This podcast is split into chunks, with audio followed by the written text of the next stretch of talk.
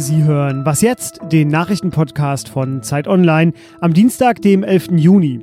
Heute spreche ich über die Iran-Reise von Heiko Maas und warum es Massenproteste in Hongkong gibt. Zuerst aber wie immer die Nachrichten. Fahrgäste der Deutschen Bahn, die zwischen Nord- und Süddeutschland unterwegs sind, erwartet ab heute eine verlängerte Fahrzeit, etwa 30 bis 45 Minuten, denn die Bahn beginnt mit der Sanierung ihrer ungefähr 30 Jahre alten Schnellstrecken. Und zunächst wird der 140 Kilometer lange Abschnitt zwischen Hannover und Göttingen überholt, Tunnel und Brücken sind betroffen und die Arbeiten sollen in Etappen erfolgen und bis 2023 abgeschlossen sein.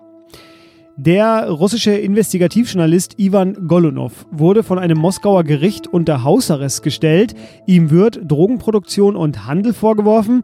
Golunov bestreitet das und sein Arbeitgeber, das unabhängige Presseportal Medusa, geht davon aus, dass seine Recherchen Ursache für die Anklage sind. Zuletzt berichtete Golunov über Korruption unter hochrangigen Moskauer Beamten.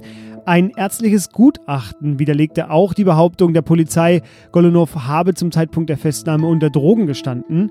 Außerdem stellten die Ärzte gebrochene Rippen und eine Gehirnerschütterung fest. Golunov hatte gesagt, er wurde von der Polizei gefoltert. Der Putin-Berater Dmitri Peskov hat bereits zugegeben, im Verfahren gegen Golunov könnten Fehler gemacht worden sein. Zum Beispiel waren die Fotos von Golunovs angeblichem Drogenlabor gefälscht. Redaktionsschluss für diesen Podcast ist 5 Uhr.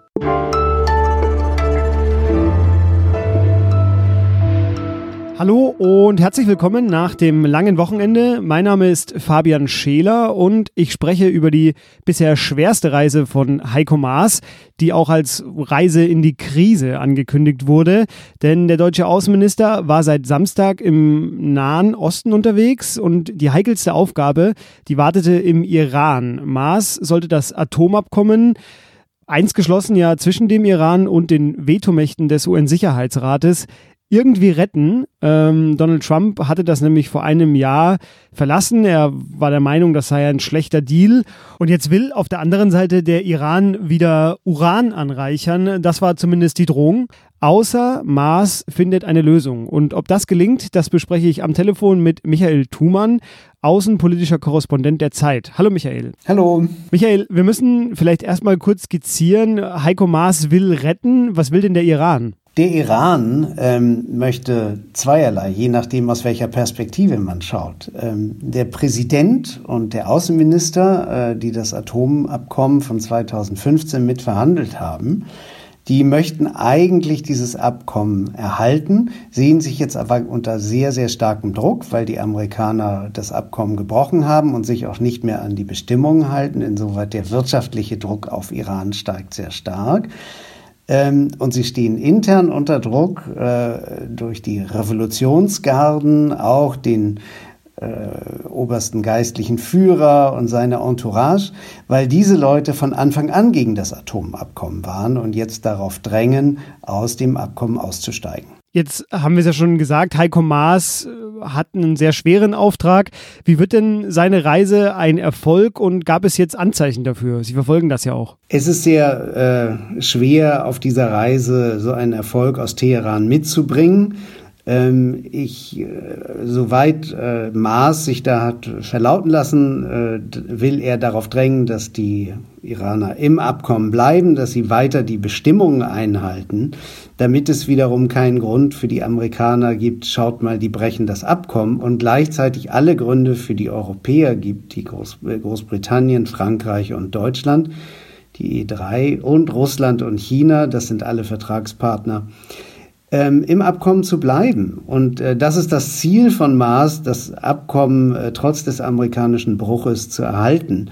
Und wenn er die Iraner überreden kann, nicht dagegen zu verstoßen, äh, dann brauchen sie auch nicht aussteigen, dann ist das Abkommen auch weiterhin gültig und nicht tot. Warum sind denn diese stabilen Beziehungen mit dem Iran gerade jetzt so wichtig? Sie sind deshalb so wichtig, äh, weil der Iran eine 60 Tage Frist äh, gegenüber den Europäern ausgesprochen hat, wenn es ihnen nicht gelingt, äh, das Abkommen zu erhalten, dann brechen sie selber aus dem Abkommen aus. Das ist die Drohung. Diese Frist läuft Anfang Juli ab. Maas möchte gerne nun äh, den Iranern zusichern, wir stehen weiter zum Abkommen. Wir helfen euch auch mit dem Instex, das ist ein Zahlungsmechanismus, über den in Paris ansässig von einem Deutschen geleitet. Über diesen Zahlungsmechanismus soll Handel mit Iran weiterhin möglich bleiben. Er arbeitet allerdings noch nicht, dieser Mechanismus. Aber wenn das gelingen würde, dann könnten wenigstens die Europäer und die Iraner stabile Handelsbeziehungen aufrechterhalten. Denn auch das ist Teil des Bruchs von Donald Trump. Auch die deutsche Wirtschaft leidet ja unter diesen amerikanischen Sanktionen. Und wir haben es auch gehört, bis zum 7. Juli hat Teheran nun äh, den europäischen Vetomächten und Russland und China Zeit gegeben, um ja doch noch eine Lösung zu erarbeiten. Danke, Michael, erstmal für Ihre Einschätzung. Gerne.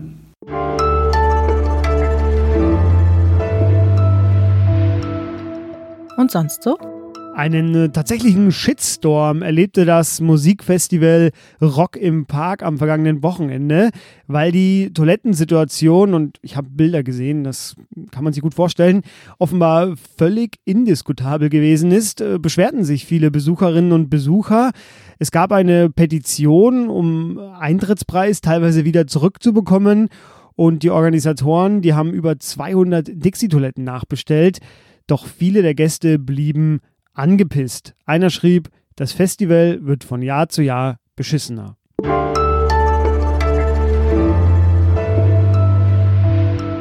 In Hongkong ist es am Wochenende zu großen Protesten gekommen. Hunderttausende, manche sagen sogar eine Million Menschen waren in der autonomen Sonderverwaltungsregion auf der Straße, um gegen ein geplantes Gesetz zu demonstrieren. Es soll Auslieferungen nach China ermöglichen. Die Regierung sagt, damit werde eine Rechtslücke geschlossen. Ähm, ein Slogan der Kritiker ist zum Beispiel nach China ausgeliefert, für immer verschwunden, denn das chinesische Justizsystem, das entspreche nicht den internationalen Standards. Das sagen die, die das Vorhaben ablehnen. Und darüber will ich reden am Telefon mit Xifan Yang. Sie ist China-Korrespondentin der Zeit. Hallo Xifan. Hallo Fabian. Warum sind denn die Proteste so enorm? Ähm, es geht um das Auslieferungsgesetz, aber nicht nur. Das Auslieferungsgesetz steht für etwas ähm, viel Größeres. Nämlich jetzt ist in diesen Tagen oft die Rede von ähm, Hongkongs letztem Kampf, also letztem Kampf um Bürgerrechte, um Pressefreiheit, um liberale Freiheiten, die es eben äh, in Hongkong bislang gab, ähm, weil Hongkong eine Sonderverwaltungszone ist und ähm, dieses, äh, Sonder, dieses Sonderrecht Hongkongs auch eigentlich noch äh, mindestens 25 Jahre bestehen soll bis 1947. Ähm, das wurde ja vertraglich zugesichert, ähm, nachdem Hongkong 1997 zu China zurückgekehrt ist. Ähm, das Problem ist, dass diese äh, Sonderrechte und die Freiheiten, die die Hongkonger bisher genossen haben, bereits seit einigen Jahren äh, ins Erodieren gekommen sind. Also wir sehen, dass ähm, die Pressefreiheit immer mehr abnimmt, ähm, dass in Schulen auch ähm, ja, die Geschichte nach, ähm, nach, nach Pekings Vorstellung zunehmend unterrichtet wird. Ähm, viele Proteste in den vergangenen Jahren ähm, hatten auch damit zu tun. Am bekanntesten vielleicht die Occupy Central Proteste von 2014. Da wurden gerade im April ähm, die Organisatoren der Bewegung zu Gefängnisstrafen, ver Gefängnisstrafen verurteilt. Das ist natürlich etwas, was viele Hongkonger beruhigt und deswegen ja, ähm, demonstrieren jetzt auch, ähm, demonstrieren Hunderttausende oder vielleicht sogar eine Million ähm, wie wir jetzt hören, äh, die demonstrieren nicht nur gegen dieses Auslieferungsgesetz, sondern demonstrieren um den Erhalt ihrer Bürgerrechte. Genau, ich habe das vor kurzem in einem deiner Texte gelesen. Da hast du geschrieben, das Ende Hongkongs als Hort liberaler Freiheiten, das ist zum Greifen nahe. Ähm, jetzt sagen auch die Kritiker, dass sie der Regierung nicht glauben, denn die behauptet, äh, dass das Gesetz, das geplante Gesetz bei politischer Verfolgung nicht greift. Warum glauben die denn das der Regierung nicht? Ähm, Dreh- und Angelpunkt ist einfach, dass China ähm, ja keine unabhängige Justiz hat und dass eben in China äh, Leute verschwinden, ohne vor Gericht gestellt zu werden, dass es eine 99-prozentige ähm, Verurteilungsquote gibt. Und das heißt, wenn es in Zukunft zu diesem Auslieferungsgesetz kommt, können ähm, Hongkonger auf dieselbe Art und Weise belangt werden wie es ähm, bisher auch Festlandchinesen geschieht. Und das heißt, ähm, die Rechtssicherheit, die bisher gel gegolten hat, kann dann nicht mehr gelten, wenn Hongkonger ähm, nach derselben Verfahren dann in Gefängnissen verschwinden können. Genau, das ist die Sorge. Am Mittwoch wird über das umstrittene Gesetz nochmal debattiert. Es könnte dann schon Ende Juni in Kraft treten. Danke für den Moment, Chifan. Danke, Fabian. Und das war was jetzt an diesem Dienstag. Mich hören Sie dann morgen wieder. Schreiben können Sie mir und dem ganzen Team auch an wasjetzt.zeit.de. Machen Sie es gut. Tschüss.